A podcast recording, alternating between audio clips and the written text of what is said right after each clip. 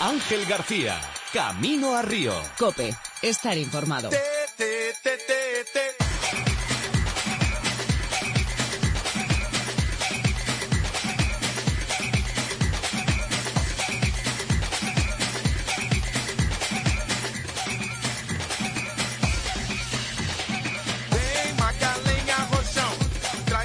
Hola, buenas tardes. Aquí seguimos, camino a Río, camino al mayor y mejor evento del deporte mundial. Nada hay más importante que los cinco aros.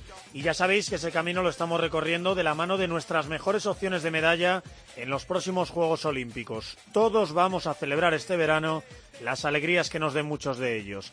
Hoy les toca a dos deportistas muy especiales. Uno, el español más laureado entre los que nos representarán en Río. Nadie tiene mejor palmarés olímpico que él y otro, quizá nuestra mejor opción de medalla entre los chicos. No en vano es el actual campeón de Europa y campeón del mundo. Practican piragüismo y atletismo. Son Saúl y Miguel Ángel, Cravioto y López.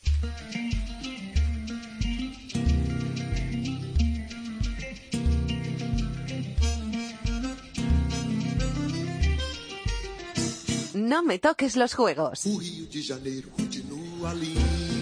Con Ángel García Muñiz y... Hola, soy Joel González y esto es No me toques los juegos. Y no me toques los juegos porque es la ventana que tenemos al mundo muchos deportistas para darnos a conocer y dar a España lo que se merece, que es medallas y es ver a un español lo más alto. Hola, soy Eva Calvo y esto es No me toques los juegos. Y no me los toques porque es el sueño más importante de mi vida. Ah, me mato si no.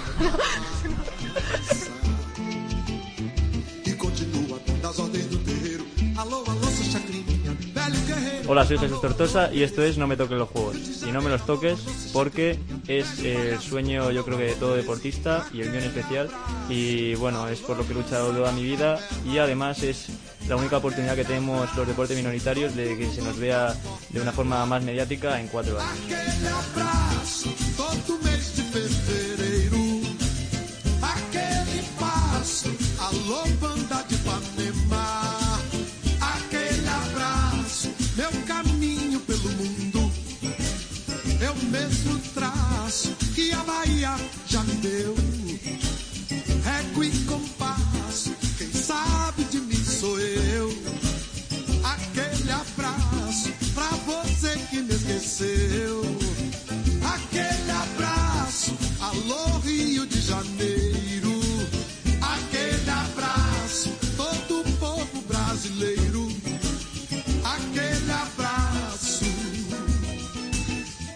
Saúl Cravioto puede presumir de algo con lo que sueña cualquier deportista mundial.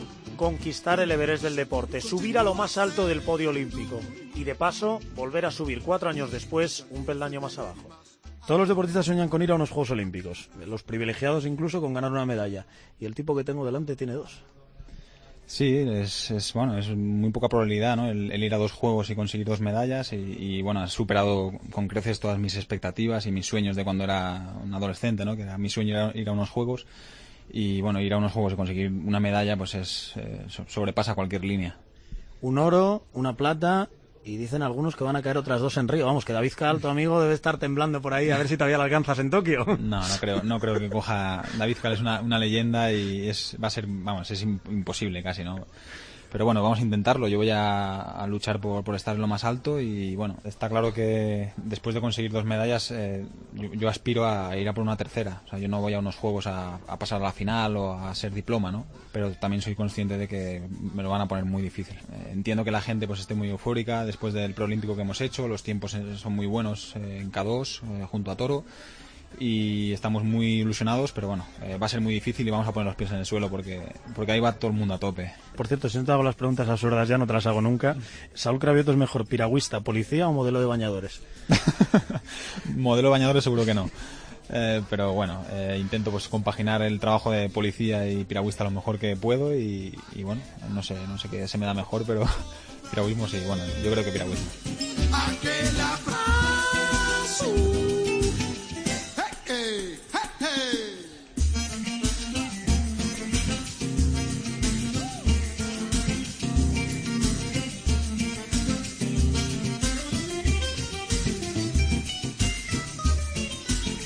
Miguel Ángel López también puede presumir de algo muy especial. Nadie en el mundo camina mejor que él, ni mejor ni más rápido. Por algo se ha ganado a pulso el apodo de un famoso cómic español. El tipo que mejor camina en el mundo. Así, sin más, nadie marcha como él. Miguel Ángel López Nicolás, muy buenas. Hola, muy buenas. O mejor Super López. Bueno, las dos cosas, ¿no? Eh, en, en el asfalto sí que últimamente ha salido del Super. Espero que en Río también salga, ¿no? Eh, Será buena señal. Y bueno, en la vida normal soy Miguel Ángel y haciendo referencia a eso, pues bueno, esa transformación siempre es buena, ¿no? Saber uno dónde está y luego pues tener ese punto de, de fuerza para sacar en competición, ¿no? Hoy tienes que explicarnos cómo es posible que tú vayas más rápido andando que el 99% de los españoles corriendo. Bueno, explicación, pues mucho entrenamiento, ¿no? Eh, sí que es cierto que, bueno, la marcha quizá cuando se ve por televisión no realmente no se aprecia lo rápido que podemos llegar ahí. Vais ¿no? muy rápido, o sea, yo a sprint no te cojo. Ritmos de, sí, ritmos de 3.50, 4 minutos, pues a un ritmo El kilómetro, por si la gente se Kilómetro. piensa que es eh, los 100 metros. bastante exigente, ¿no? Esta mañana, por ejemplo, entrenado con, con Isabel Macías y bueno, me ha dicho que algún cambio le, le, ha, le ha costado, algún cambio que hemos hecho ahí a 3.45. Pues estamos hablando de una subcampeona Europa de 1500, corriendo. Sí, sí, sí, sí. Y de hecho, pues yo le comentaba a ella que, que corriendo a mí me costaba ir a 4 minutos, que voy mucho más cómodo marchando.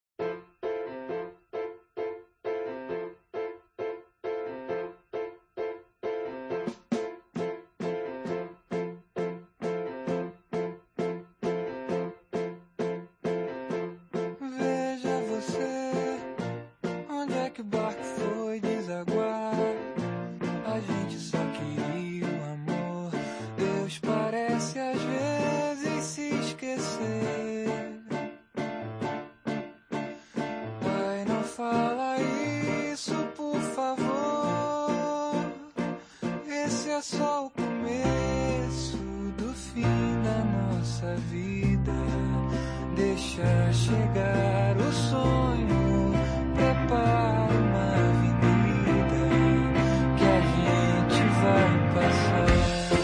Inicios, como los de cualquier deportista, siempre vienen marcados por la familia.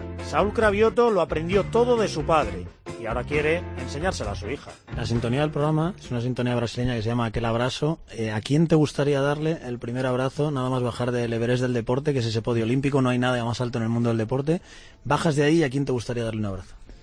No sé, a mucha gente, pero sobre todo pues a mi familia, a mis padres, que son los que han estado siempre ahí, a mi mujer a- y, y sobre todo pues a mi hija, a mi hija de- que tiene un añito y medio y, y no va a estar en Río segurísimo, seguro, pero, pero bueno, me, me encantaría abrazarla.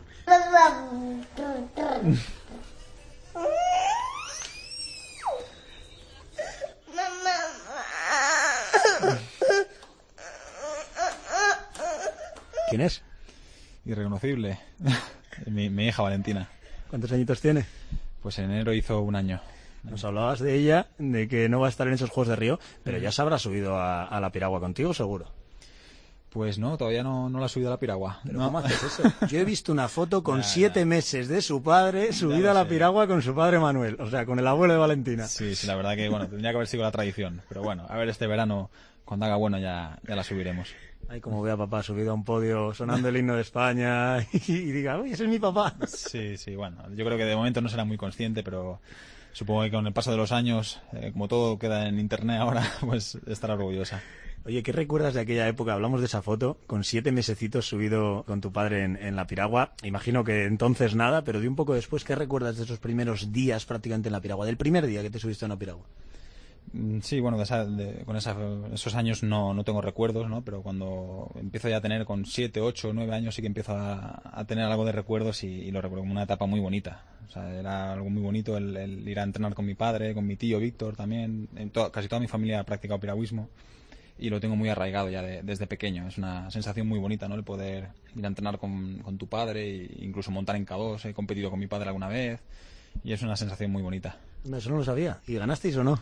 Pasamos a la final. La verdad, ganar no ganamos, pero bueno, hay mucha diferencia de edad y, y la- los rivales son muy buenos. Pero sí que pasamos a la final. La piragua con papá y creo que las medallas con mamá, que tiene un museo montado ahí en la habitación, ¿no? Sí, sí, sí. La verdad que to- todas las medallas de campeonatos de España, de campeonatos de regionales y autonómicos, todas las tiene ella. Las olímpicas y las de mundiales las, las guardo yo, las tengo yo en Gijón, en mi casa.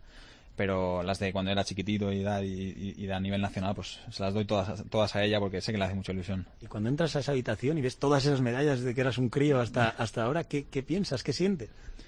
Bueno, pues eh, muy bonito. Cuando voy a, a- a mi casa, ¿no? A, a Lleida y, y veo pues el, el museo que tiene montado mi madre en mi habitación de cuando era pequeño, pues la verdad que es muy bonito ver y, y me trae recuerdos, ¿no? De, de, pues mira, el campeonato de tal, el campeonato de... Y, y te viene a la cabeza cosas, recuerdos muy bonitos. Y quiero rescatar la mejor frase que te he leído nunca. Es en una entrevista en ABC con mi compañera Laura Marta. Eh, no lo hacemos por dinero ni por fama. En Hungría a lo mejor sería una superestrella, pero estoy en España y sé que mi deporte no tiene la visibilidad de otros. Es por orgullo personal, por dar una alegría a la familia cuando vuelves a casa, por dar otra a tu país cuando suena el himno. Por eso salgo a remar en invierno, aunque las cejas se me llenen de escarcha.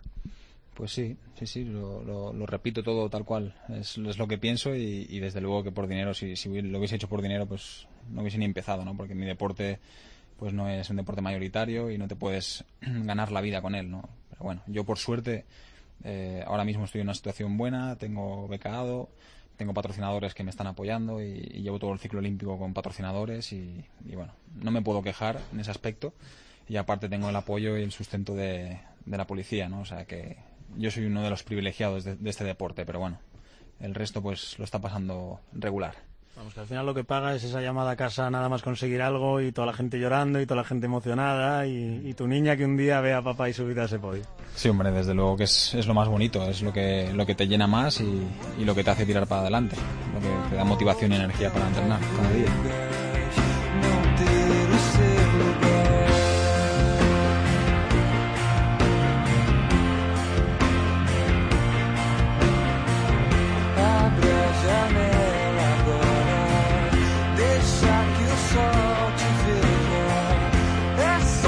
Miguel Ángel López superó la separación de sus padres enamorándose del atletismo en el pueblo de los abuelos y encontrándose con la marcha de casualidad. Pasaste por un momento duro siendo niño con la separación de tus padres. ¿Qué edad tenías? Mm. Tenía nueve, sí, nueve, ocho, nueve años. ¿Y cómo se supera eso con 8 o 9 años?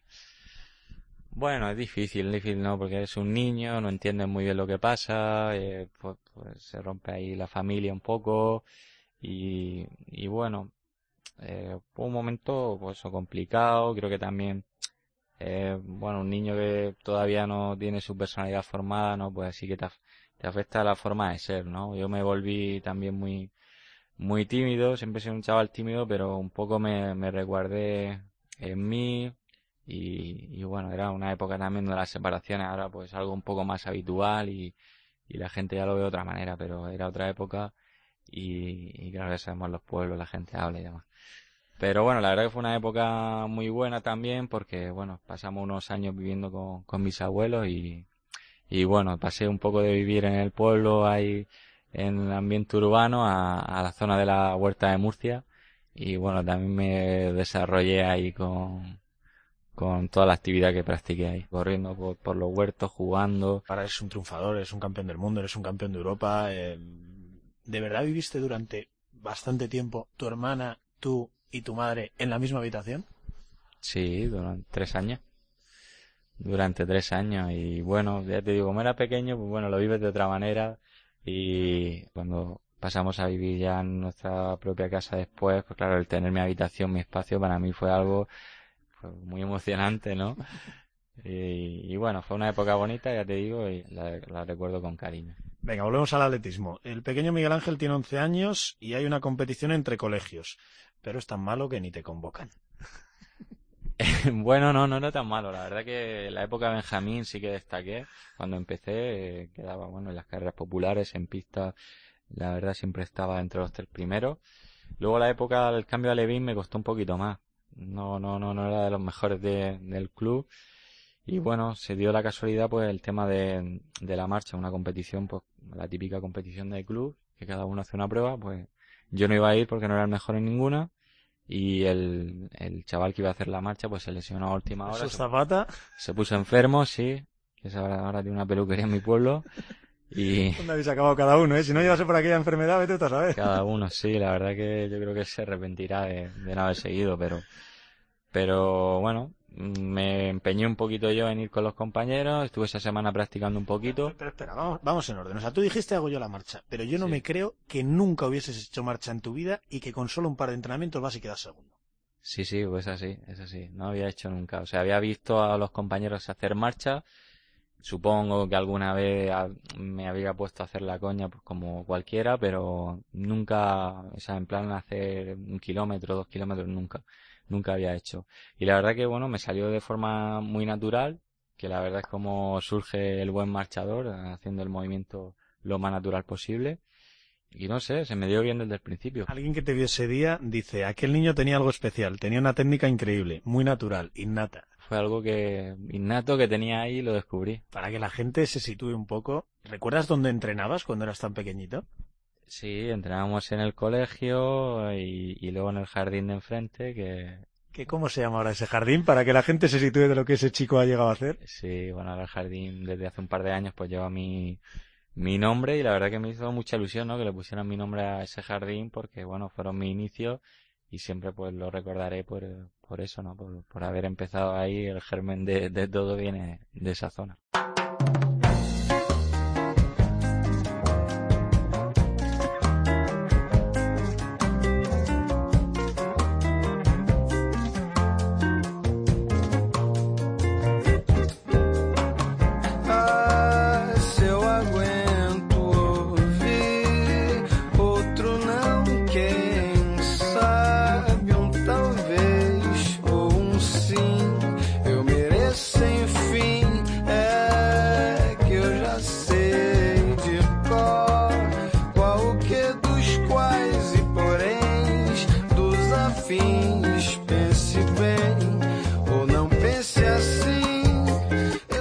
Claro, para llegar a donde han llegado Saúl y Miguel Ángel hay que tener genética, por supuesto, hay que tener talento, como no, pero sobre todo hay que tener muchas ganas de trabajar. Cravioto y esos ríos gélidos, esos embalses solitarios que te llenan las cejas de escarcha. Hablas de, de esa escarcha en las cejas. A entrenar se sale, haga 40 grados o cero, haga un sol infernal o un frío congelante, ¿no? Sí, no, el entrenador no, no perdona, ya puede estar cayendo, vamos, eh, la que sea, que, que salimos al agua siempre. También muchas ganas hay que llevar con el bueno de, de Miguel García, de tu entrenador. Pero, ¿recuerdas el peor día? Un día que digas, madre mía, qué pinto yo aquí, con lo bien que estaría en casa con Valentina, con Celia. Eh, la frase de qué pinto yo aquí, la, yo creo que la digo dos o tres veces al mes. En- hay, hay muchos entrenamientos en los que sufro y, y sobre todo los de tolerancia láctica, que son de series que no acabas de recuperar y tienes que volver a hacer otra y otra. Y, y es- son, son entrenamientos que hay que hacer para llegar bien al final y, no, y no pinchar durante la, durante la competición. Los de tolerancia láctica los tenemos bastantes y, y bueno, yo creo que opino y pienso eso cada vez que los hago. O sea, ¿qué hago yo aquí sufriendo como, un- como un bestia? Y... Pero bueno, hay que hacerlo. Esos, esos entrenamientos, esas series de tolerancia láctica, que el ácido láctico se os dispara y parece que los músculos van a, van a explotar. Eh, ¿Llegas a vomitar después de esas series? Porque sé de algún compañero tuyo que sí.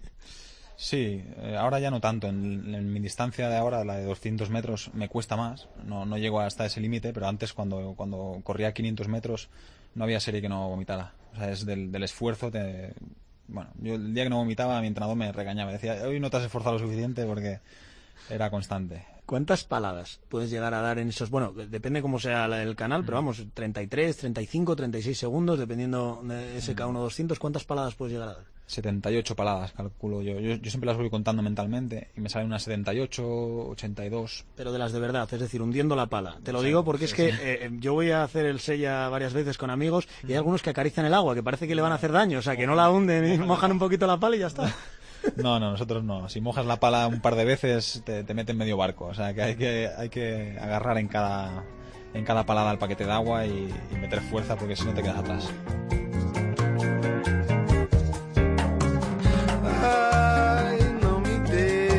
Yeah.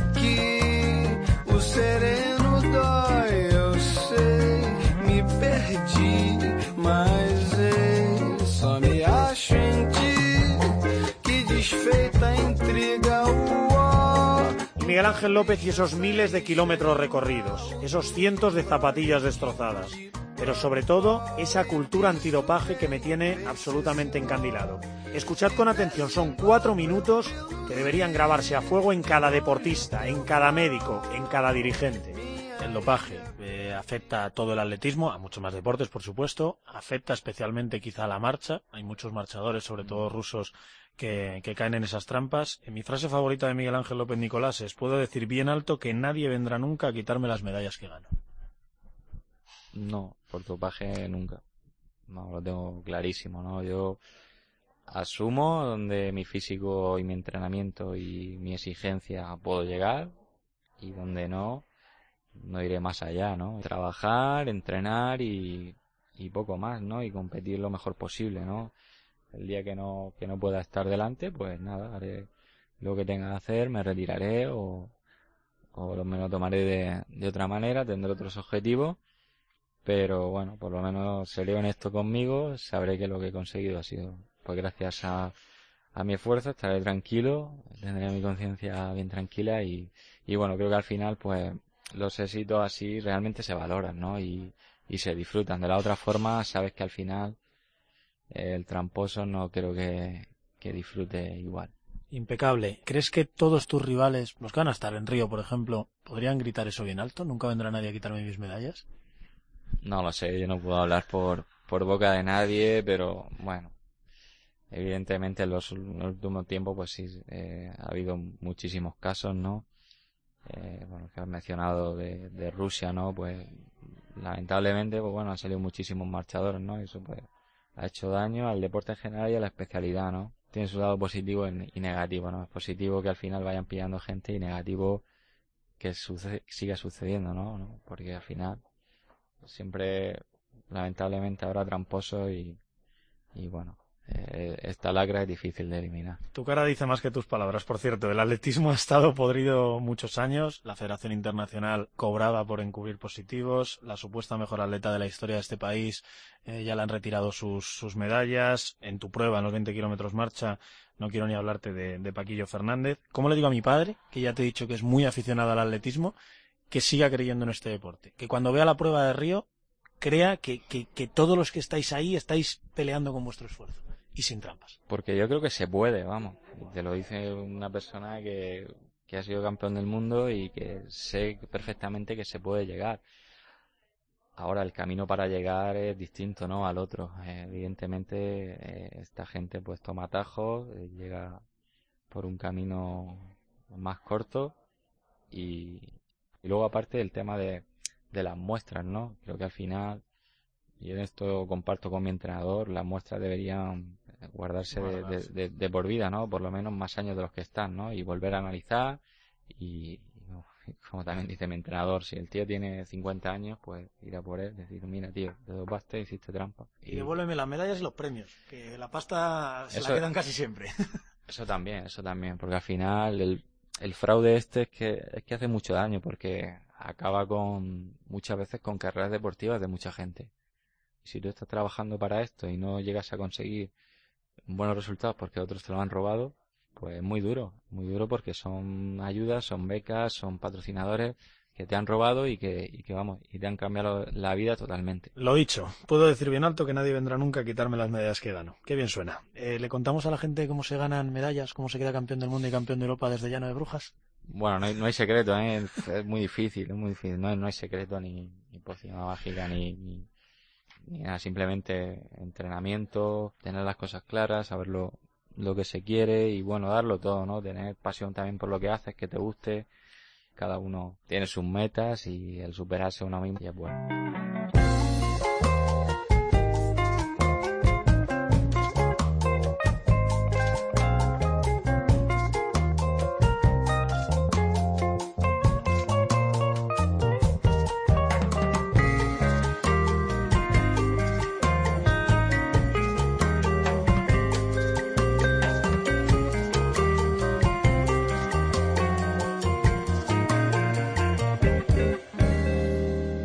Ángel García, Camino a Río. Cope, estar informado. Escucha Cope en Internet, TDT, Onda Media, FM y dispositivos móviles. En UMAS llevamos 35 años asegurando instituciones religiosas y entidades de labor social. La especialización es uno de nuestros mejores valores. Queremos escucharle y formar parte de su proyecto. UMAS, su mutua de seguros. ¿Cada vez ves peor? ¿Problemas de vista? Pues toma Devisión Retinox. Devisión con luteína y vitamina A refuerza y mejora nuestra vista. No lo dejes. Si tienes problemas de vista, toma Devisión Retinox. De Pharma OTC. En un taller Euromaster.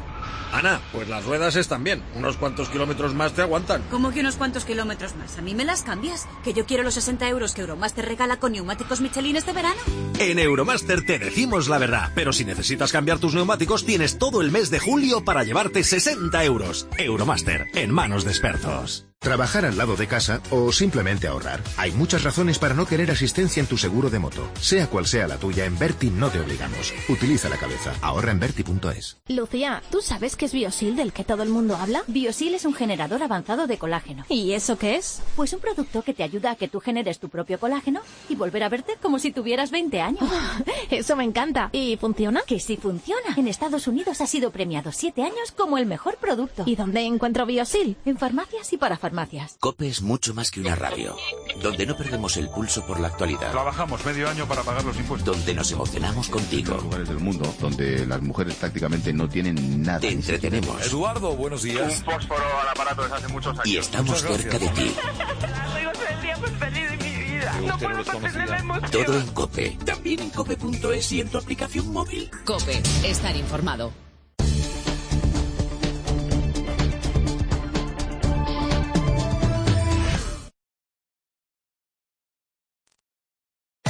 Ángel García, Camino a Río. Cope, estar informado.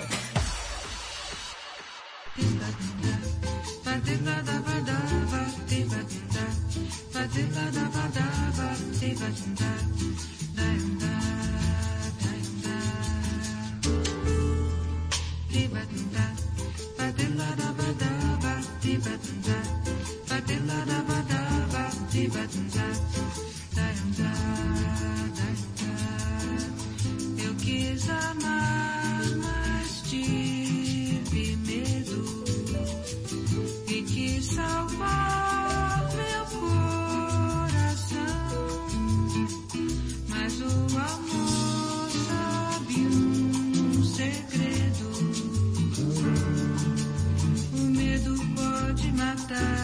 Saúl Cravioto y Miguel Ángel López, dos triunfadores, porque han coleccionado medallas y títulos por todo el mundo. Ellos y su gente, y su equipo, sus entrenadores. El de Miguel Ángel, José Antonio Carrillo, el maestro de la marcha en España. Y aparece en tu vida José Antonio Carrillo. ¿Quién es? Pues el maestro Carrillo, el, el forjador de, de marchadores, ¿no? El, el que tiene, pues, el, el vivero de Cieza, ¿no? Y bueno, es, pues el entrenador que me ha llevado hasta, hasta donde estoy, ¿no? La verdad que magnífico entrenador, el mejor que podía tener, lo tenía en Murcia y por suerte pues acabé entrenando con él y, y bueno, mira hasta dónde hemos llegado. Copa del Mundo de 2012. ¿Recuerdas en qué puesto quedaste? Pues creo que quedé el 42 y ahora estoy el 40 porque han eliminado algunos por dopaje, pero vamos, no, no, no es un puesto que me guste recordar. ¿Tocaste fondo en esa prueba? Bueno, no, tocar fondo no, yo creo que, bueno, fue un gran palo, fue un gran palo porque bueno, era un año que venía de entrenar bien, de hacer buena marca y demás y tenía mi esperanza pues de hacerlo bien, ¿no? Y fue como eh, esperar ese, ese salto y no, y no llegar. Supongo que cuando te lo creíste fue en los Juegos Olímpicos de Londres, eh, del 12 de mayo que fue esa Copa del Mundo al 4 de agosto, apenas tres meses, y de cuadragésimo segundo a quinto del mundo. Sí, exactamente. Ese tiempo pues entrené muy bien, me exigí mucho y bueno, sobre todo podía el cambio de mentalidad, ¿no? Que fue lo, lo fundamental, creerme que, que tenía las condiciones para ello y que bueno, no tenía que tener miedo a nadie, hacer pues para lo que estaba preparado y para lo que había entrenado y así lo hice, ¿no? La verdad que fue los juegos un, un momento eh, espléndido, la verdad que disfruté muchísimo de esa carrera y la verdad luché mucho y estoy muy orgulloso de, de, la carrera que hice allí, la verdad. Lo confirmaste el año siguiente con el bronce mundial y me gusta repasar tu carrera con frases, con tus tweets. Cumpliendo la promesa, oro, rapada, Zurich 2014. bueno, eso fue una, una apuesta que hicimos con los, con los amigos y, Y bueno, luego campeón de Europa, ¿qué hacías? se arrepintieron, ¿no? Porque lo dijeron unos meses antes y demás. Y, y claro, cuando, cuando vieron que ganaba, pues ya imagínate. La verdad es que, bueno, pasamos ahí un, una calentura buena con, con la rapada porque nos rapamos al cero. Otro tuit. Hoy seguro que dormiré plácidamente. Campeón del mundo, Beijing 2015. Y al lado, por cierto, la medalla y las zapatillas. Las zapatillas de Adidas, sí, la verdad que, bueno, fue una forma de decir, eh, he cumplido, ¿no? Con lo que, con lo que me había propuesto y, y bueno, estoy en paz conmigo mismo, ¿no? De todo el trabajo, como te he comentado, de, de tantos años, ¿no? Decir, mira, he hecho lo que quería.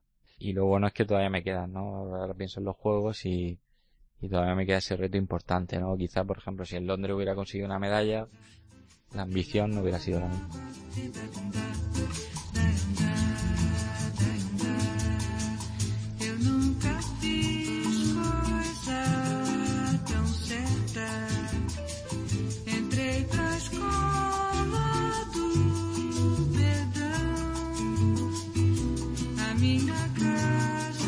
Sí, a Miguel Ángel López todavía le queda el reto que Saúl Cravioto ya conquistó, subir al podio olímpico, colgarse una medalla en los Juegos, que Saúl ya conquistó con una pierna más corta que la otra y con su entrenador Miguel García queriendo matarle.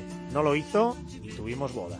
A ver, Saúl, si no me fallan las cuentas, siete medallas mundiales, cuatro europeas y dos olímpicas. No suena nada mal.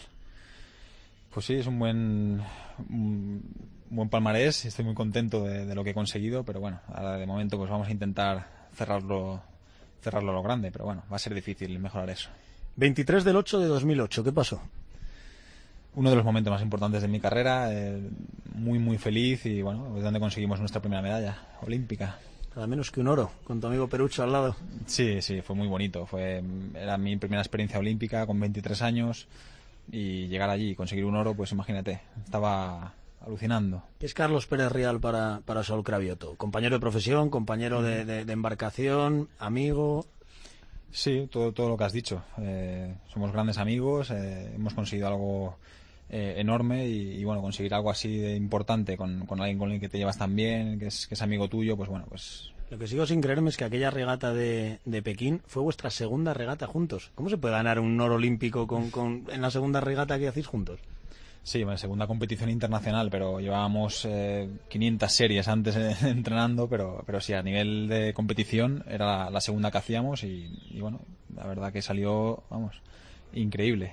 Nos arriesgamos, salimos a, a hacer una táctica de 400 metros, como si la meta estuviera en el 400. O sea, en lugar del 500 hicimos una táctica de 400 metros y el último 100, pues Dios dirá, ¿no? Y, salió bien, llegamos de milagro y los alemanes llevaban 7 años sin perder, tenían 24 oros consecutivos de... Siete de- años sin perder, que se dice pronto. Sí, sí, no, ganaron todo, todo. O sea, es eh, Ronald Rawe y Wiskotter, los alemanes, eh, son- bueno, tienen el mejor palmarés histórico del piragüismo eh, y, y llegamos tan justos que, que vi la prueba de los alemanes y digo, bueno, pues habrán ganado otra vez. Pero bueno, a mí una plata ya, ya me valía. Yo ya era más que feliz, ¿no? Con una plata. Pero cuando nos acercamos al pesaje y vimos el marcador España primero, digo, hostia, ¿qué pasa aquí? No puede ser. Estábamos flipando. Pero también hay un secreto que todavía nadie ha contado y que todavía no se sabe. Hola, buenas. Soy Miguel, el entrenador de Saúl desde hace un montón de años. Eh, bueno, Sul, ¿podrías contar a la gente qué problema había con el taco en la pierna equivocada? Bueno, esa fue, yo creo que es eh, muy grande. Yo creo que eso es histórico en el piragüismo. Yo es que tengo una dismetría en la, en la pierna izquierda, si no me equivoco, es en la, en la izquierda. Tengo 11, 11 Todavía no lo has averiguado. Todavía no, A macho, para que tú veas tú. Un desastre, más soy un desastre, es un caso. De 11 milímetros, un centímetro y poco. Y nada, para, para igualar la fuerza de las piernas pu- pusimos un taco de madera en, en el reposapiés. Y tan listo que, que lo puse en el lado contrario. O sea, iba a 22 milímetros de, de diferencia. Me estás diciendo que ganaste un oro olímpico con una pierna 22 milímetros más corta que la otra.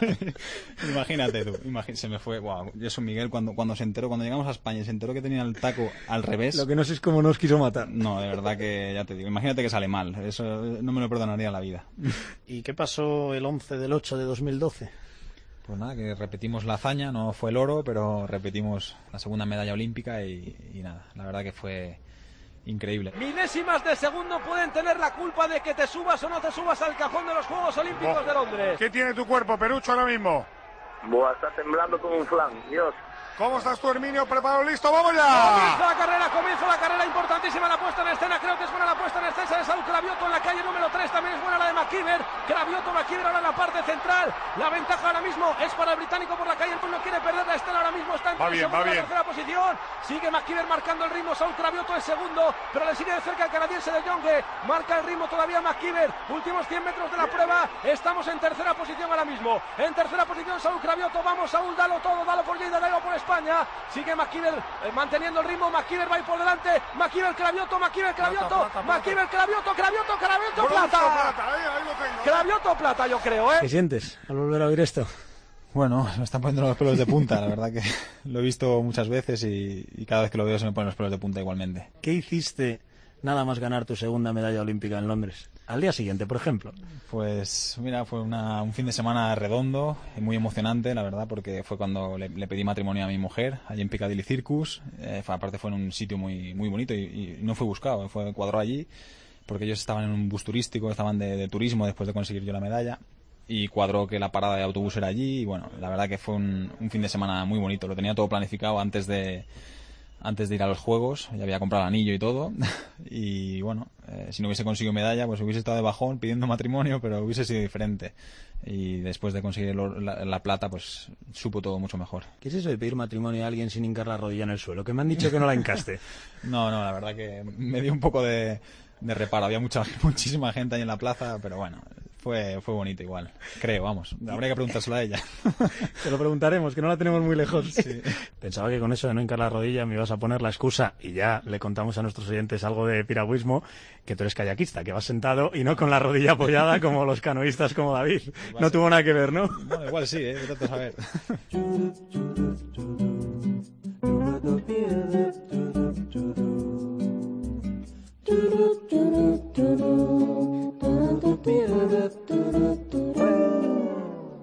Rio que mora no mar, sorriu pro meu rio que tem seu mar.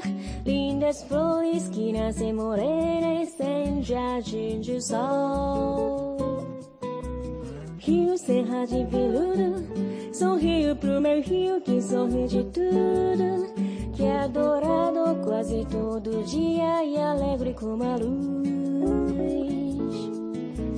Rio é mar, eterno se fazer amar. O meu rio é lua, a minha branca e nua. É sol, é sol. Saúl Cravioto y Miguel Ángel López, dos soñadores, porque ninguno de ellos se conforma con lo que ha ganado. Quieren más, van a por más. De hecho, ambos aspiran a dos medallas en Río, por difícil que parezca el reto. Y lo es, créanme. Eso sí, Saúl tendrá que buscar hueco en su cuerpo para otro tatuaje. Saúl, ¿qué llevas tatuado en el bíceps derecho? Pekín 2008. Los, los Juegos Olímpicos y, y Pekín 2008. Saúl, ¿qué llevas tatuado en el bíceps izquierdo? Lo mismo, pero de Londres. Saúl, ¿dónde narices te vas a tatuar lo de Río? Eso, eso me No gusta. te quedan bíceps. Ya lo sé, tengo un dilema ahora mismo que no te lo puedes ni creer. Porque no sé, la verdad que estoy perdido, no sé dónde hacérmelo. No yo creo que va, idea. que va a acabar decidiendo tu mujer, creo yo. Sí, yo qué sé, la verdad que no, no, no, no sabemos dónde, dónde hacerlo. Tengo que, que pedir consejo por ahí a ver qué, a, a qué conclusión llegamos. Bueno, ya me lo contarán más adelante. Te he leído que los 31 años que tienes ahora son la mejor edad para el piragüismo. Pues ahora mismo estoy en, en muy buen momento de, de forma. Eh, los tiempos que estoy haciendo en, en, en Trasona son muy buenos y, y en K2 con Toro pues eh, estamos súper fuertes. En Trasona, en el embalse donde soléis entrenar y como tú dices, estáis en forma. Habéis dado un recital en el preolímpico, dominando de principio a fin el K1, el K2 con, con Cristian Toro. Luego además ganasteis el oro en la Copa del Mundo en el, en el K2. Nos estás obligando a soñar con el doblete. Ya, no, sí. A ver, yo, yo entiendo que todo el mundo o sea, sueñe, ¿no? Con, que, con que este K2 eh, pueda conseguir una medalla o, o yo en K1 pueda estar ahí adelante. Pero bueno, yo, yo hablo con, con Toro mucho y le digo que ahora hay que bajarse de la nube, hay que poner los pies en el suelo, que no hemos conseguido nada, que de nada sirve haber clasificado y ganar la Copa del Mundo si vas a, a Río y quedas cuarto, quinto o fuera de la final. O sea, sería un fracaso, ¿sabes? Si, si, si aspiras a ir a y te metes la presión de que tienes que ganar, ganar, ganar, luego al final pues eh, vamos a ir con los pies en el suelo, a trabajar, a seguir lo que haciendo lo que hemos estado haciendo hasta ahora y seguro que ahí va a salir bien. Tú le das un gran consejo y yo te hago una pregunta canalla de esas que nos encantan a los periodistas. Siempre se la hacemos a- al protagonista de No me toque los juegos. Tengo aquí un papel que dice Saúl Cravioto, medalla de plata en el K1 y de bronce en el K2. Eh, haces el doblete, pero te olvidas del oro. ¿Lo firmamos o lo quemamos? Puf, ostras, buena, buena pregunta, ¿eh? Buena pregunta, hombre. Yo creo que sería muy, muy difícil y muy importante conseguir esas dos medallas, sería muy positivo, pero yo antes de competir no me, no me caso con el bronce ni con la plata. Quiero ir a por, a por lo más grande. Yo estoy entrenando para el oro, pero bueno. Ahora mismo, ahora mismo no lo firmo.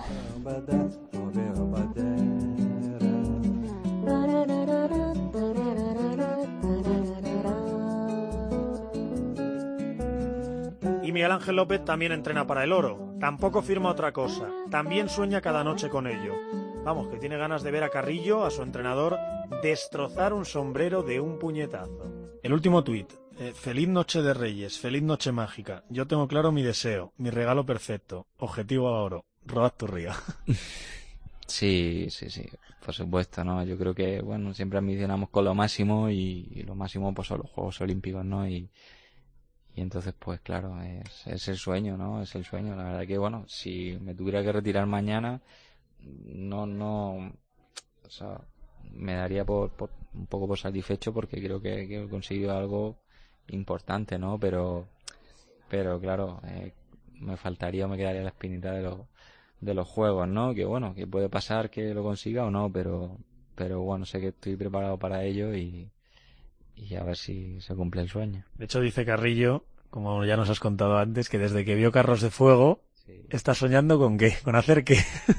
Pues es que es una, un enamorado de esa película, la verdad, le encanta y, y bueno, en la peli cuando uno de los- de los protagonistas pues consigue el oro, el entrenador pues rompe, le da un puñetazo al sombrero y lo rompe y, y ahí acaba la, la imagen y creo que, que bueno, es su sueño poder repetir eso, es un, un gran aficionado de, de esa peli, pues le gustaría, ¿no? Dime que le has regalado un sombrero y que le vas a dar motivos para romperlo. No, tiene el sombrero ya, tiene el sombrero, pero yo no se lo regalaba, se lo regalaron unos amigos suyos. Yo le dije que, bueno, si finalmente estoy en el 50, pues le tendría que regalar otro para que rompa dos. Ay, ay, a eso vamos, a las pruebas, el 20 y el 50. Eh, ¿No te estás pasando? ¿Se puede marchar 70 kilómetros al máximo nivel a tope en 7 días? Pues no lo sé, ya, ya te diré, ya te diré. Y bueno, es un reto muy difícil, ¿no? Que hay atletas que en otros países que sí hacen las dos pruebas, pero bueno, realmente con, con éxito muy pocos, ¿no? Korzeniowski, yo no recuerdo muchos más, por lo menos campeón olímpico. vamos. Sí, campeón olímpico Korzeniowski en las dos pruebas, pero bueno, ha habido tres atletas más, creo que han conseguido medallas las dos. Tal en el australiano. Sí, Talen fue el último en conseguirlo. Y bueno, veremos a ver lo que pasa. Yo sé que en el 20 donde tengo las opciones, en 50 pues sueño con hacer un buen papel. Antes me has dicho que eh, no firmas nada, pero es que aquí siempre le hacemos la misma pregunta a esta altura de la entrevista a, a nuestros protagonistas. Y es que tengo aquí un papel que dice Miguel Ángel López, medalla de plata en el 20 kilómetros marcha y de bronce en el 50. ¿Lo firmas o lo quemamos? Dos medallas, pero nada de oros. No lo firmaría, no lo firmaría. Eso es algo que he tenido claro siempre, ¿no? Yo creo que el, oro, el ser campeón, no iguala, o sea, las dos medallas no igualan a, a conseguir una y ser campeón. Y bueno, si realmente pasara eso, imagínate que fuera plata y bronce, pues sería algo estupendo y grandioso también, ¿no? Pero nada, antes no, no, lo, no lo firmaría. Ángel García, Camino a Río. Cope, estar informado.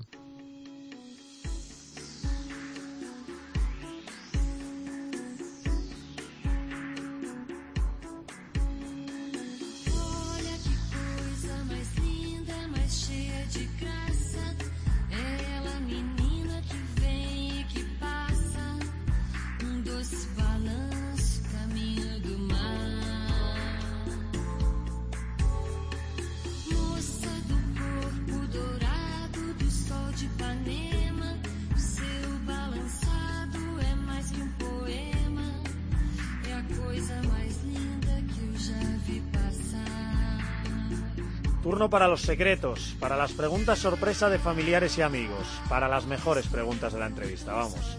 Esas en las que conocemos a Saúl Cravioto el hortelano, el que sobrevivió a una auténtica guerra. Llegó el momento de la sorpresa, de varias preguntas diferentes. ¿Te atreves?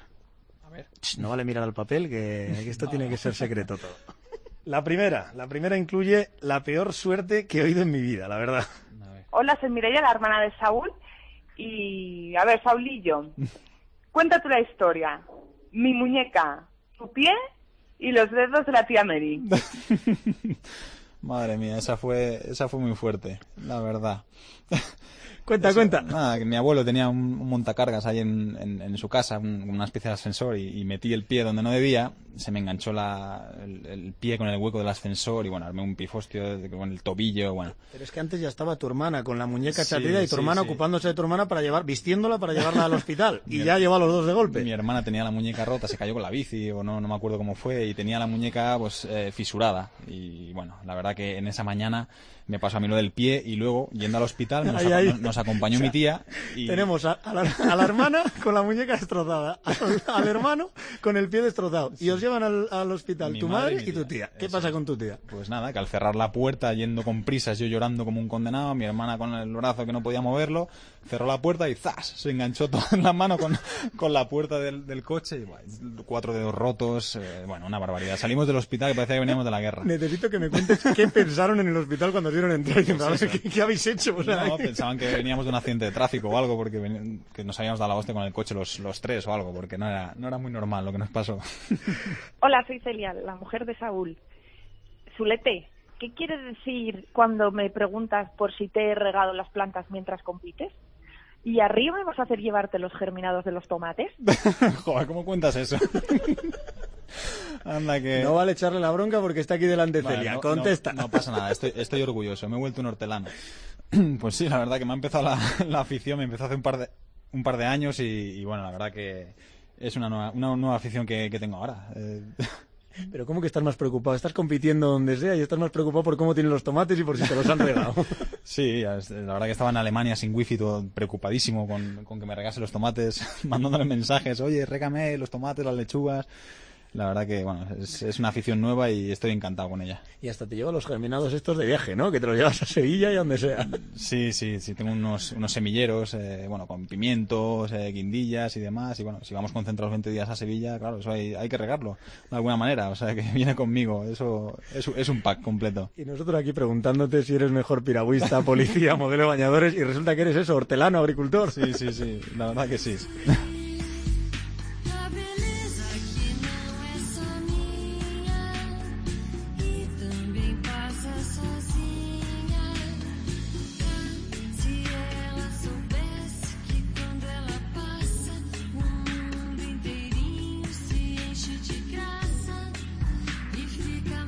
Y esas en las que conocemos a Miguel Ángel López el Gamberro, el que tiene que explicarle a su chica por qué no quería abrirle la puerta de la habitación del hotel a las tantas de la madrugada.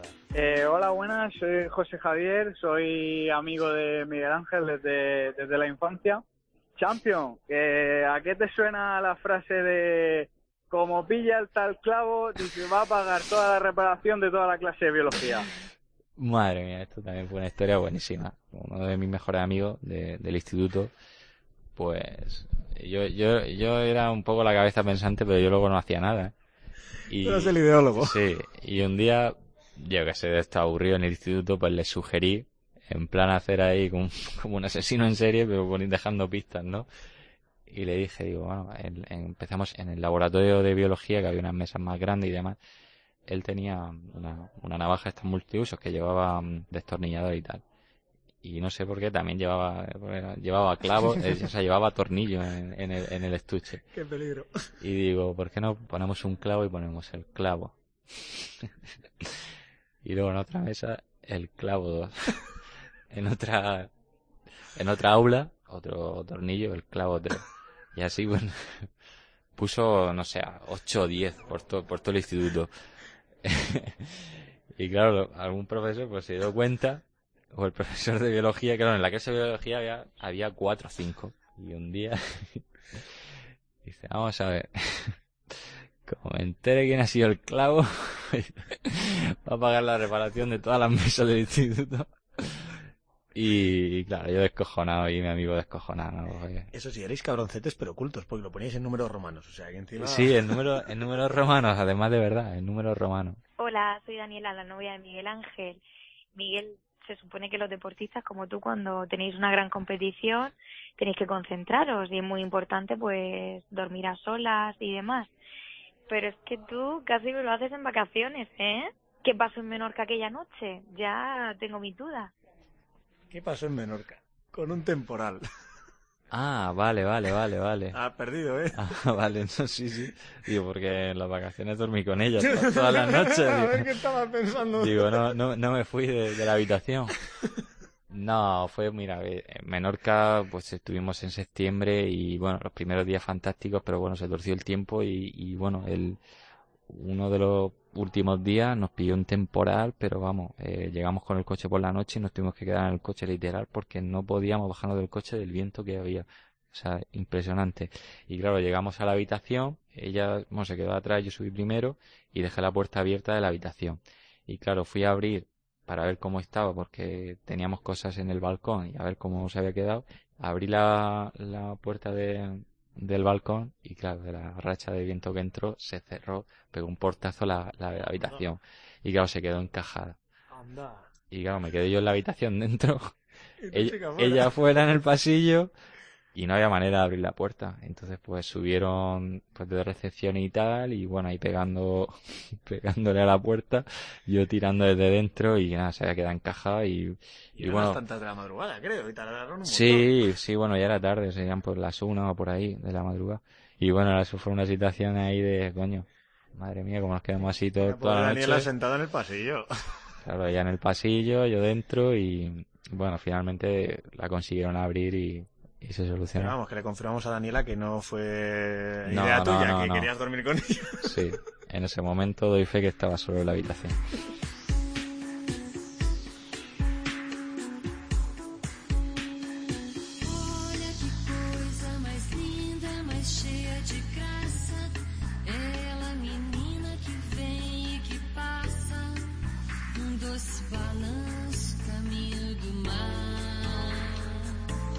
Ya ven, son el piragüista Carabioto y el marchador López.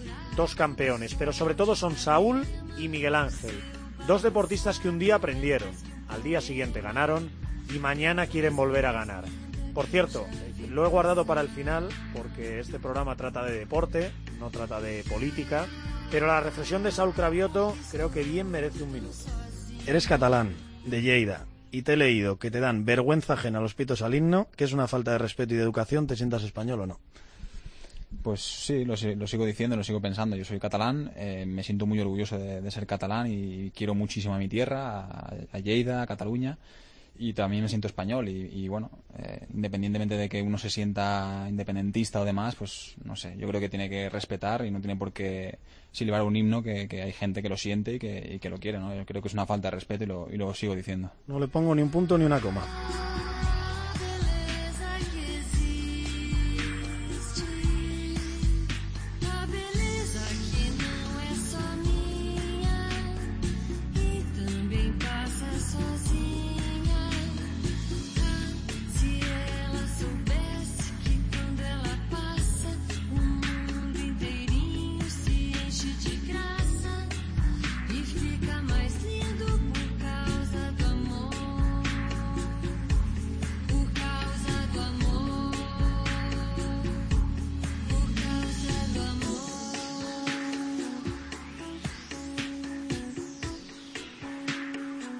Nos vamos. Ya conocéis un poco mejor a dos de nuestros máximos candidatos a medalla en estos Juegos Olímpicos, aunque después haya que destrozar un sombrero. La semana que viene más campeones, más deportistas. Camino a Río. Terminamos. Sueña conmigo, Miguel Ángel. 12 de agosto, más o menos las 4 de la tarde en Río, las 9 de la noche en Llano de Brujas, cerca de la playa de Copacabana. Miguel Ángel López es campeón olímpico en 20 kilómetros marcha.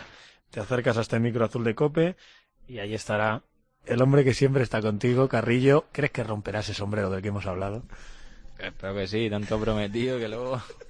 Sí, hombre, supongo que lo... no, el Carrillo también para todas esas cosas es muy, muy metódico, muy...